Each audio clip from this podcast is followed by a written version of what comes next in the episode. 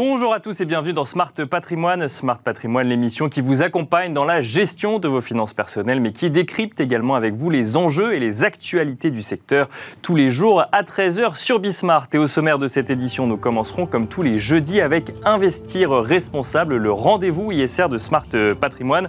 Nous reviendrons sur le contexte actuel en matière d'ISR alors que l'incompréhension des investisseurs se fait de plus en plus grande vis-à-vis d'une promesse ESG qui souffre de plusieurs scandales en ce début d'année. En témoigne le scandale récent en France qui touche l'entreprise Orpea ou celui des Green Bonds qui finance un aéroport à Hong Kong sans parler d'événements euh, pas forcément liés à la finance mais plus au monde économique en général, à savoir l'organisation de compétitions sportives avec des décisions parfois euh, qui vont à l'encontre du bon sens écologique ou encore certaines marées noire dans certaines régions du monde et notamment au Pérou. 2022 euh, va-t-elle signer une clarification de la promesse ESG alors que la taxonomie européenne promet de mettre enfin en place une réglementation claire sur le sujet. Nous en parlerons dans un instant avec Anne-Catherine Husson-Traoré, directrice générale de Novetic. Et puis dans Enjeu patrimoine, nous parlerons d'assurance emprunteur alors que le texte va aujourd'hui être voté au Sénat après plusieurs rebondissements et après avoir été validé à l'Assemblée nationale le 15 février. Donc cette semaine, euh, nous en parlerons avec Sonia Elmlinger, directrice générale de Social Care Consulting, mais également avec Hugo Nourri, chargé du lancement et du développement euh, de l'activité assurance emprunteur chez Luco. Nous regarderons en détail ce qui va changer pour les personnes qui veulent se voir octroyer un crédit à la banque. Bienvenue à vous tous ceux qui nous rejoignez. Smart Patrimoine, c'est parti. Et nous commençons donc comme tous les jeudis avec Investir responsable, rendez-vous ISR de Smart Patrimoine. Je le disais en introduction, l'année 2022 euh, euh, qui débute euh, montre une incompréhension parfois entre les attentes des investisseurs et les financements réalisés sous la bannière ESG, e ISR ou à impact. Nous avons le plaisir de recevoir pour en parler Anne-Catherine Husson-Traoré, directrice générale de Novetic. Bonjour Anne-Catherine Husson-Traoré. Bonjour. Bienvenue sur le plateau de Smart Patrimoine. Alors j'ai cité un certain nombre de scandales pour euh, ce début d'année, certains en lien directement avec euh, des critères ESG ou euh, des financements octroyés sous bannière ESG e ou ISR, d'autres pas forcément en lien direct avec des financements, mais si on prend un peu de recul, je, vous propose de commencer par une caricature. en 2020, avec la pandémie, tout le monde s'est rendu compte qu'il fallait faire de l'ESG. Ça a accéléré un certain nombre d'usages digitaux et on s'est rendu compte effectivement qu'il fallait faire attention à un certain nombre euh, de, choses et notamment à faire euh, attention à l'environnement, donc le critère E, mais également le critère S ou le critère G. Aujourd'hui, début 2022, on, a l'impression que euh, le mode d'analyse ESG ne tient pas ses promesses. Alors, qu'est-ce qui se passe? Est-ce que c'est le niveau d'exigence qui a augmenté ou est-ce que on a mis en place un modèle qui ne fonctionne pas et on s'en rend compte aujourd'hui? Alors, c'est surtout qu'il ne faut pas oublier que c'est des démarches volontaires. D'accord. Depuis le départ, c'est-à-dire qu'aujourd'hui, les seules obligations réglementaires sont des obligations de reporting, pas de faire telle ou telle euh, chose. Donc, en fait, chaque acteur financier décide de la façon dont il intègre des critères ESG dans sa gestion d'actifs. Et en fait, le problème de cette vraie fausse promesse, c'est que aujourd'hui, on a beaucoup d'acteurs qui essaient d'intégrer de l'ESG sans que ça transforme leur pratique. D'accord. Donc on va chercher l'ESG là où il y en avait déjà finalement. Bah, c'est-à-dire qu'effectivement, ils font une sélection où ils repèrent les euh, émetteurs ou euh, les projets les mieux notés, mais dans l'idée que c'est aussi des projets évidemment très bien notés financièrement, mais surtout que c'est cette note qui est importante, peu importe finalement euh, comment elle est construite. D'accord. Et on a un décalage total puisque finalement les risques ESG, c'est-à-dire les risques environnementaux, sociaux et de gouvernance, eux, ils se matérialisent de plus en plus. Les catastrophes climatiques, euh, vous parliez des marées noires, mais aussi évidemment dans le cas d'Orpea, on s'est aperçu que oui, l'entreprise fait des résultats phénoménaux, sauf qu'elle les obtient en maltraitant euh, à prix euh, assez exorbitant les personnes qui sont dans ces établissements. Et donc, du coup, on se dit, mais alors à quoi ça sert d'avoir une analyse ESG si finalement le critère social prédominant pour cette activité-là, n'est pas évalué dans ce mode de notation? Donc on s'aperçoit qu'en fait c'est de l'autodéclaration des deux côtés, j'allais dire. Du côté de l'entreprise, qui effectivement essaie de se montrer son meilleur profil ESG. Bien sûr. Et puis du côté des investisseurs qui du coup prennent cette note. Et qui disent regardez, on fait de l'ESG. Voilà. Alors il y en a une toute petite partie qui est quand même allée vérifier sur place, qui est allée visiter euh, des établissements et qui du coup d'ailleurs n'ont pas investi dans Orpea sur des critères sociaux en se disant pas l'air quand même, ils ont l'air plus intéressés par l'immobilier que par le bien-être des personnes. Mais alors, si on reste sur ce sujet Orpea, au-delà de cette petite partie dont, vous parlez, c'était euh, une valeur, euh, entre guillemets, euh, qui, a, qui, était très bien noté en matière d'ESG. Alors qu'est-ce qui, qu'est-ce qui fait que, qu'est-ce qui fait que le scandale d'un coup d'un seul éclabousse cette entreprise? Qu'est-ce que ça nous dit finalement de cette notation? Ça dit effectivement que la problématique, c'est là où vous évoquiez ISR, ESG, Impact, c'est vrai qu'on a tendance à tout mettre dans le même Ah bah effectivement, en 10 minutes, moi je mets tout dedans. Hein. et très clairement, les promoteurs de fonds ont tendance à appeler tout pareil. En fait, derrière, c'est vraiment très important de regarder quel type de technique ou de mode de gestion financière est mis en place. Et la notion d'impact, c'est vraiment de se dire, on ne choisit pas seulement une entreprise par son secteur d'activité. Bien évidemment, le vieillissement de la population, par exemple, est un sujet social majeur dans, dans des pays occidentaux vieillissants. Mais en revanche, on se demande comment est exercée cette activité.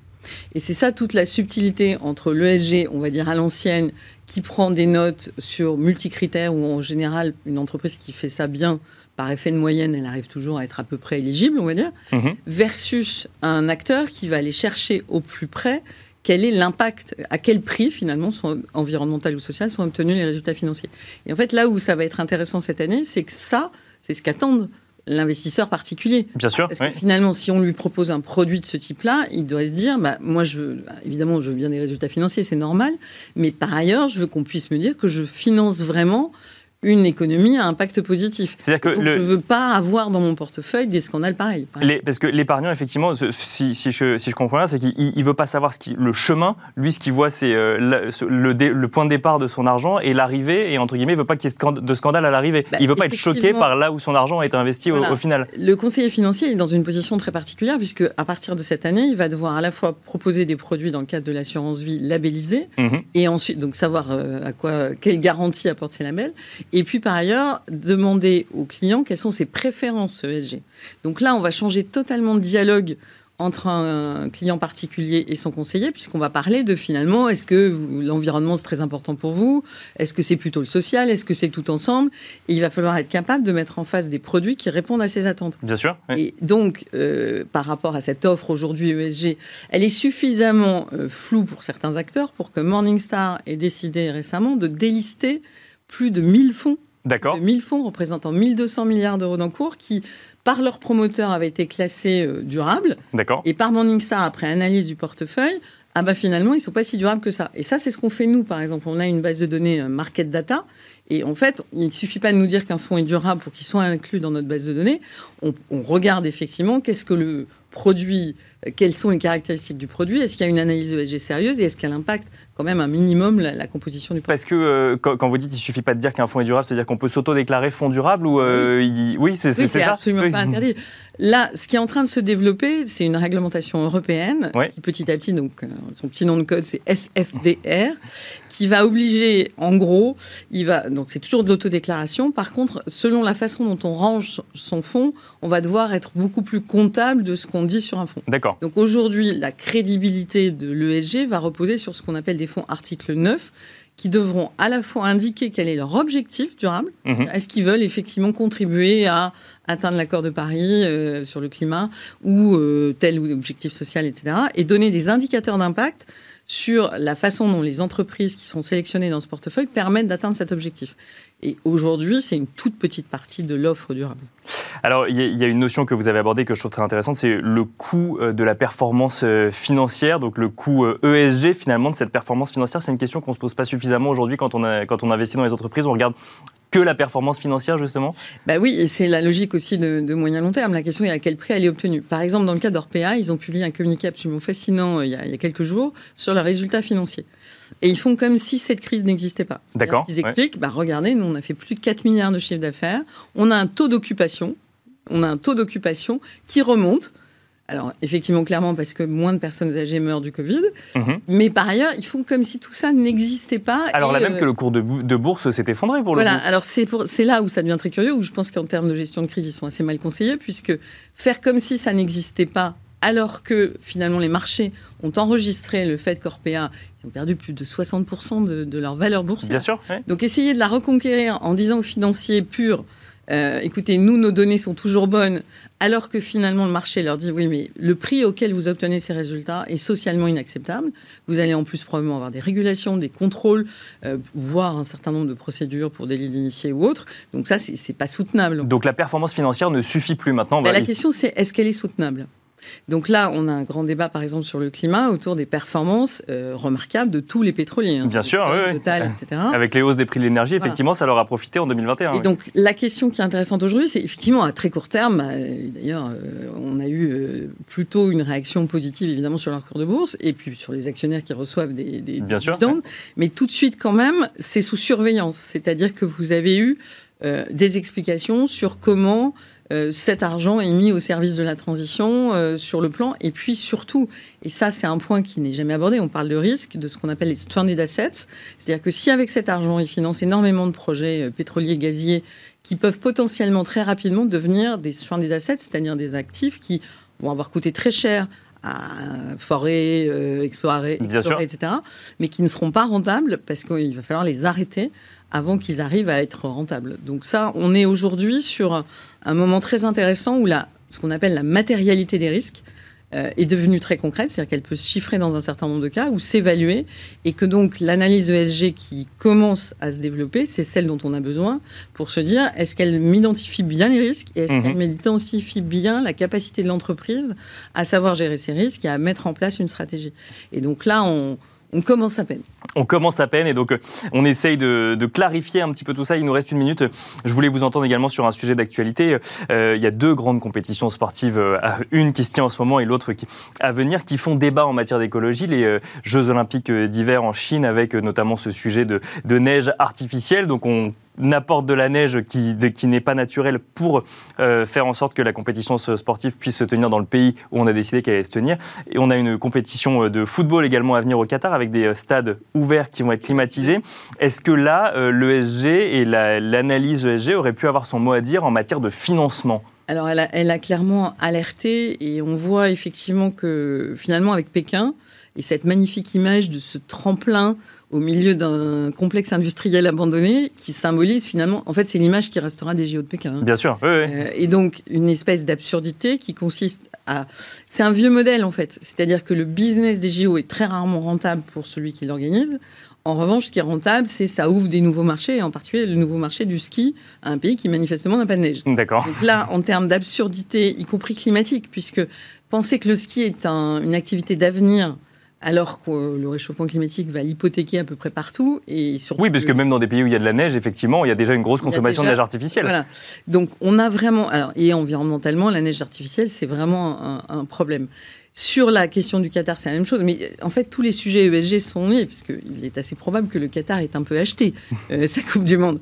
Euh, parce que l'idée d'organiser dans un désert où, qui, est, qui est assez inhabitable, alors de jouer au football encore plus, et faire venir des gens du monde entier encore plus. Donc on a bien, sur le plan de la grille ESG, ça passe pas, en fait.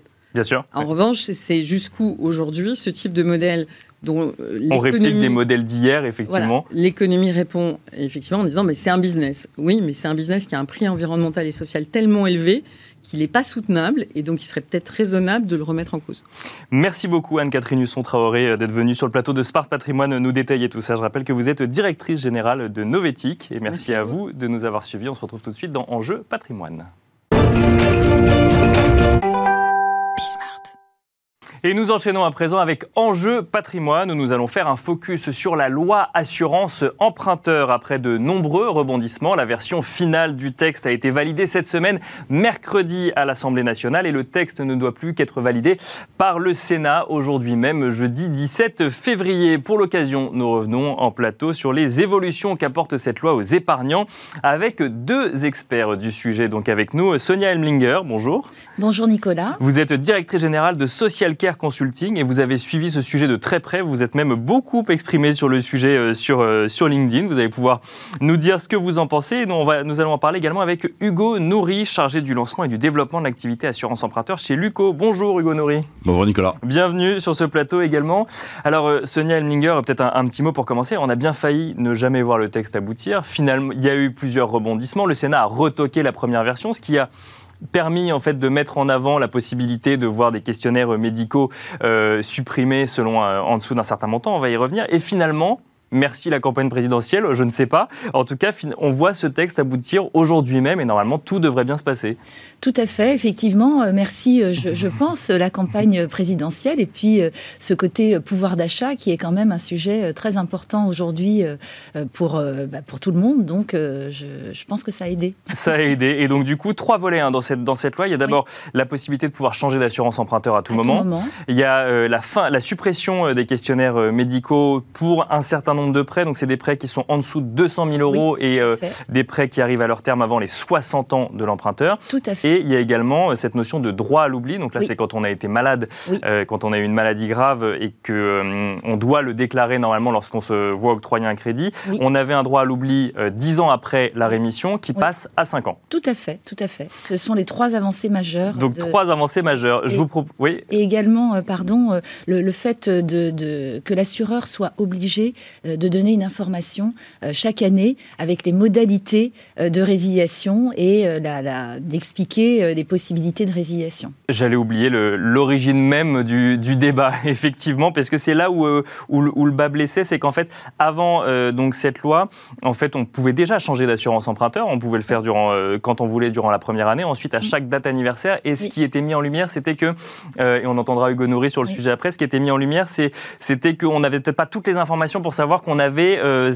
la possibilité à cette date précise de pouvoir changer d'assurance emprunteur. Tout à fait, on n'avait pas l'information et puis euh, c'était très compliqué, c'était un peu le parcours du combattant. Euh, je pense que Hugo va en parler très bien, mais effectivement, le, le, consommateur abandonnait assez facilement quand il voyait la complexité de, de la chose.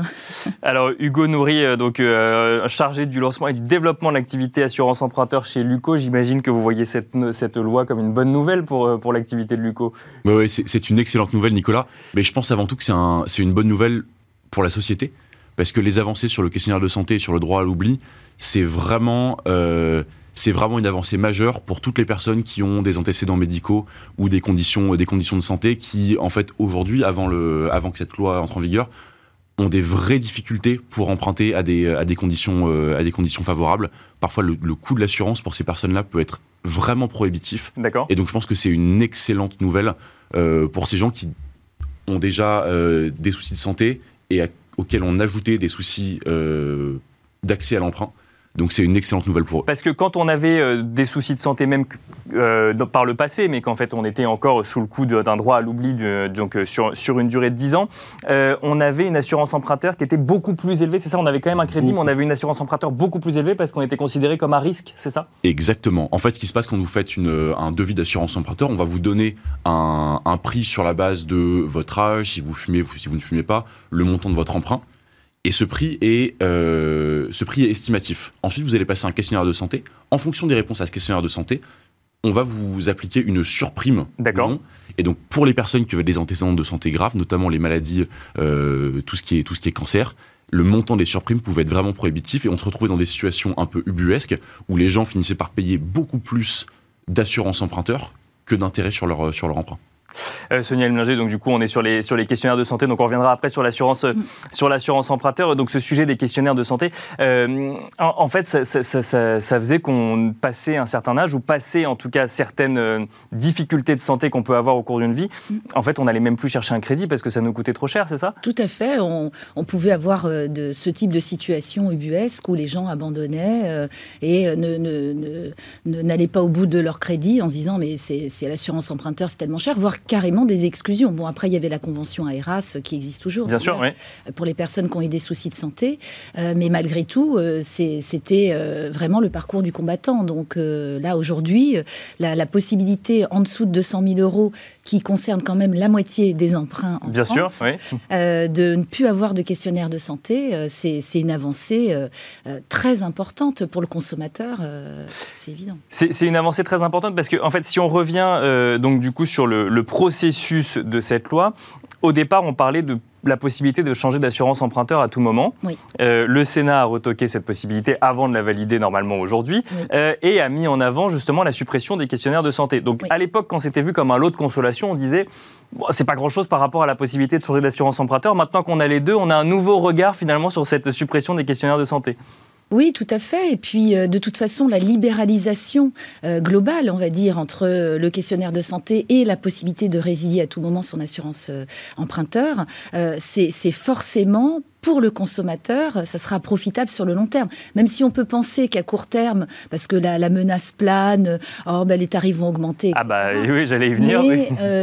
Bon, je, pense qu'au bout d'un moment, peut-être qu'il y aura des mouvements de marché, mais la possibilité de résilier à tout moment donne aussi la possibilité d'aller à la concurrence. et de faire jouer la concurrence à tout moment, effectivement. Ça va se stabiliser quand même. Donc, euh, je, pense que c'est plutôt positif. Parce que c'est effectivement une des craintes avec la suppression de ce questionnaire de santé, c'est que, effectivement, euh, Hugo, vous l'avez rappelé, euh, quand on avait eu des antécédents de santé, bah, on payait plus cher, mais quand on n'en avait pas eu et qu'on était plus jeune, on payait moins cher. Donc là, on se dit, bah, ça pourrait du coup être harmonisé, le risque pourrait être payé par tous, et quand on n'a pas eu de problème de santé, euh, et quand on est plus jeune, on pourrait être amené à payer plus cher du coup finalement pour ceux qui, vont, qui ont déjà eu des problèmes de santé. Exactement. C'est vrai que c'est un, un, vrai risque. L'assurance est là pour, euh, pour couvrir un risque. Plus le risque est élevé, globalement, plus le coût de l'assurance est cher. C'est quand même euh, important de le rappeler. Mm. Alors, je pense, il est certain que certains acteurs vont être tentés d'augmenter leur prix, mais je pense exactement comme, comme vous le rappeliez, le changement à tout moment, va vraiment permettre la libre concurrence. Donc je pense que les acteurs qui décident d'augmenter leur prix vont voir une partie de leurs clients passer à la concurrence vers des acteurs qui décident de ne pas augmenter leur prix comme, euh, comme Luco. Donc euh, plutôt une bonne nouvelle, si je comprends bien. Si on revient du coup sur la possibilité de changer d'assurance emprunteur à tout moment, euh, Hugo Nori, vous étiez déjà venu en plateau nous expliquer que c'était parfois un petit peu compliqué quand il s'agissait de rentrer dans la possibilité réelle de changer d'assurance emprunteur. Il y avait la, possibilité euh, théorique, mais ensuite, effectivement, les dossiers pouvaient être longs, compliqués, ou mm. effectivement, il y avait des dates à respecter et la communication n'était pas toujours très claire sur le sujet. Est-ce que là, du coup, ça donne plus de facilité, plus de transparence, plus de lisibilité pour les épargnants Oui, complètement. Je pense qu'il y, a un premier problème, c'est que la majorité des gens ne savent pas qu'ils ont le droit de changer d'assurance emprunteur. Euh, avec l'obligation d'information qui fait partie de la loi qui est en train d'être votée aujourd'hui, ce problème devrait être réglé parce que tous les ans, les assureurs devront communiquer à leurs clients le fait qu'ils ont le droit de résilier leur assurance emprunteur et leur communiquer les modalités pour le faire. Alors là même qu'ils peuvent le faire à tout moment, tous les ans, il y aura en plus une obligation d'information. Exactement. Exactement. Et en fait, le, deuxième point, c'est qu'aujourd'hui, les banques mettent vraiment des bâtons dans les roues euh, des, euh, des emprunteurs pour changer l'assurance. Euh, elles utilisent de nombreuses techniques dissuasives. C'est un peu de l'épuisement administratif, en fait. Et un des volets de cette loi, c'est aussi un renforcement des contrôles et des sanctions Maintenant, les banques, si elles refusent le changement d'assurance emprunteur, elles doivent, elles doivent détailler tous les motifs de refus. Mhm. Et donc, ça va, euh, je pense, aller vers une vraie simplification de la vie pour, euh, pour les emprunteurs et pour les acteurs comme Luco. Parce qu'une banque peut refuser un changement d'assurance emprunteur? Alors, il y a un seul cas de figure dans lequel une banque peut euh, refuser un changement d'assurance emprunteur, c'est si les couverture, les garanties du, du nouveau contrat ne sont pas équivalentes à celles du précédent contrat. D'accord, parce que c'est la banque qui octroie le crédit, donc elle, euh, elle, veut vérifier quand même qu'elle pourra récupérer son argent. Exactement, et c'est une très bonne chose. Maintenant, euh, la plupart des acteurs sérieux, euh, et, on en fait partie, ne proposent que des contrats qui respectent exactement l'équivalence de garantie. Mais malgré ça, les banques essaient toujours de trouver des, des petits points de détail qui justifient pas un refus, mais qui justifient des allers-retours sur le contrat. Et parfois, au bout d'un moment, les emprunteurs se disent ça suffit, c'est trop long, c'est trop pénible. Euh, Sonia Elminger, parce qu'il faut rappeler effectivement que quand on va chercher par exemple un crédit immobilier auprès d'une banque, donc on fait jouer la concurrence sur le taux, et puis ensuite généralement avec la proposition de crédit vient euh, la proposition d'assurance emprunteur du, de l'organisme de crédit ou de son partenaire. Et donc généralement, on peut décider de ne pas le prendre, mais l'un va quand même avec l'autre. Donc là, en fait, ça voudrait dire que on aurait plus de liberté finalement, ou qu'on pourrait euh, décider de enfin, dire oui à son banquier sur l'assurance emprunteur et changer trois mois après, c'est ça? Tout à fait, c'est les deux possibilités. Soit euh, au départ on dit euh, je vais souscrire avec un, assureur une délégation d'assureur, une délégation d'assurance pardon, et ça peut se justifier puisque il y a aussi, on, rappelait tout à l'heure qu'il y a quand même 3 millions de professions indépendantes en France, donc eux ils, ont, ils peuvent avoir besoin de garanties complémentaires, de franchises plus courtes. Il peut y avoir aussi des exclusions, etc. Et, et la deuxième possibilité, bah, c'est euh, de souscrire l'assurance emprunteur avec sa banque et puis de résilier ensuite. Euh, euh, voilà, quand on est un, petit peu plus à l'aise. quand on est dans la, dans, la, dans la discussion ou dans la relation. Alors, bah, la question que tout le monde se pose, pourquoi changer d'assurance emprunteur à tout moment? Hugo Nourri, peut-être pour commencer, ensuite Sonia Elminger, c'est quel est l'intérêt de changer d'assurance emprunteur? Il y a un intérêt principal, c'est le fait de faire des économies, et c'est pour ça qu'on parlait du, pouvoir d'achat, qui je pense est une vraie préoccupation des Français mm. de manière générale, et en particulier en ce moment. Changer l'assurance emprunteur, c'est faire des économies énormes par rapport à l'assurance de la, de la banque. Nous, en moyenne, on a un montant d'économie qui se situe entre 10 et 15 000 euros sur la durée, du, euh, sur la durée totale du crédit. Donc par mois, c'est des vraies économies, c'est du vrai argent qui est économisé. Donc, euh, et pour un contrat qui est exactement le même, avec les mêmes garanties. Donc on n'économise pas en prenant plus de risques, on économise juste en, en faisant jouer la concurrence. Et alors, euh, comment on explique de telles économies, Sonia Elminger ou Hugo Nori, pour, pour continuer, peut-être Sonia, comment on explique de telles économies à propositions équivalentes? Ben, les, économies, ça va être effectivement ce que disait Hugo, c'est quand même le, fait qu'il y ait de la concurrence. Euh, et puis, euh, avant, euh, il y, avait aussi des contrats, qu'on ait 60 ans ou qu'on ait 30 ans, on avait un même taux d'assurance. D'accord. Donc là, ça sera quand même plus du sur-mesure. Il y, y, a des économies, c'est extrêmement important. Mais ce que je trouve aussi essentiel, c'est que là, on va pouvoir avoir un contrat un peu plus sur mesure. On va pouvoir un peu plus choisir ses garanties, peut-être être plus regardant, parce qu'avant, bon, bah, la banque nous disait de signer là, on, signait là. Et, euh, et, là, ça peut permettre euh, d'avoir euh, un, contrat qui sera vraiment adapté à sa situation. Et euh, bah, si on est jeune et en bonne santé, bah, c'est parfait. Mais malgré tout, grâce à ce, euh, questionnaire de, santé qui est supprimé, bah, quelqu'un qui aura eu des soucis de santé euh, pourra également bénéficier de ces gros avantages financiers. Et alors, vous nous disiez, Sonia, en début d'émission, que c'est pas si connu de ça, cette possibilité de changer d'assurance emprunteur ou ce, même ce, questionnement un petit peu sur qu'est-ce que je paye concrètement quand je, quand je me vois octroyer un crédit immobilier? Alors effectivement, euh, y a, y a, les, gens sont focus sur euh, le, taux de crédit, hmm. euh, sur l'emprunt, euh, la possibilité de rembourser avant, après, les, pénalités, etc. Mais l'assurance, c'est quand il n'y a pas de problème de santé, c'est vraiment une formalité. Et, et c'est vrai que, au, contraire, c'est de la prévoyance, c'est une vraie protection de la famille, c'est quelque chose de, de, très important et il faut impérativement bien regarder euh, cette partie. Puis il y a un coût, donc. Euh, il y a un coût non négligeable, non négligeable. Euh, Hugo Nourri, il y a deux dates 1er juin pour les nouveaux contrats, donc on pourra changer d'assurance emprunteur à tout moment. 1er septembre pour les anciens contrats. il nous reste quelques secondes. Qu'est-ce que vous nous conseillez du coup de faire, de, de, ressortir les papiers qu'on a signés et de regarder comment est-ce que, enfin, quelles sont nos assurances emprunteurs et qu'est-ce qu'on pourrait faire comme économie? Exactement. Le conseil que je peux vous donner, c'est de commencer les démarches pour changer d'assurance emprunteur avec la loi qui est en train d'être votée euh, ça va pouvoir se matérialiser très vite. Et donc pour des millions de Français, c'est des économies qui, euh, dès le 1er juin, au plus tard, pour, euh, pour certains d'entre eux, pourront être réalisées. Merci beaucoup Hugo Nori, chargé du lancement et du développement de l'activité assurance emprunteur chez Luco. Merci, également Sonia Elmlinger, directrice générale de Social Care Consulting. Merci, à tous les deux euh, d'avoir fait un petit peu de pédagogie du coup sur cette assurance euh, emprunteur et sur cette loi assurance emprunteur votée aujourd'hui. Merci à vous de nous avoir suivis. Je vous donne rendez-vous demain pour un nouveau numéro de Smart Patrimoine à 13h sur Bismart.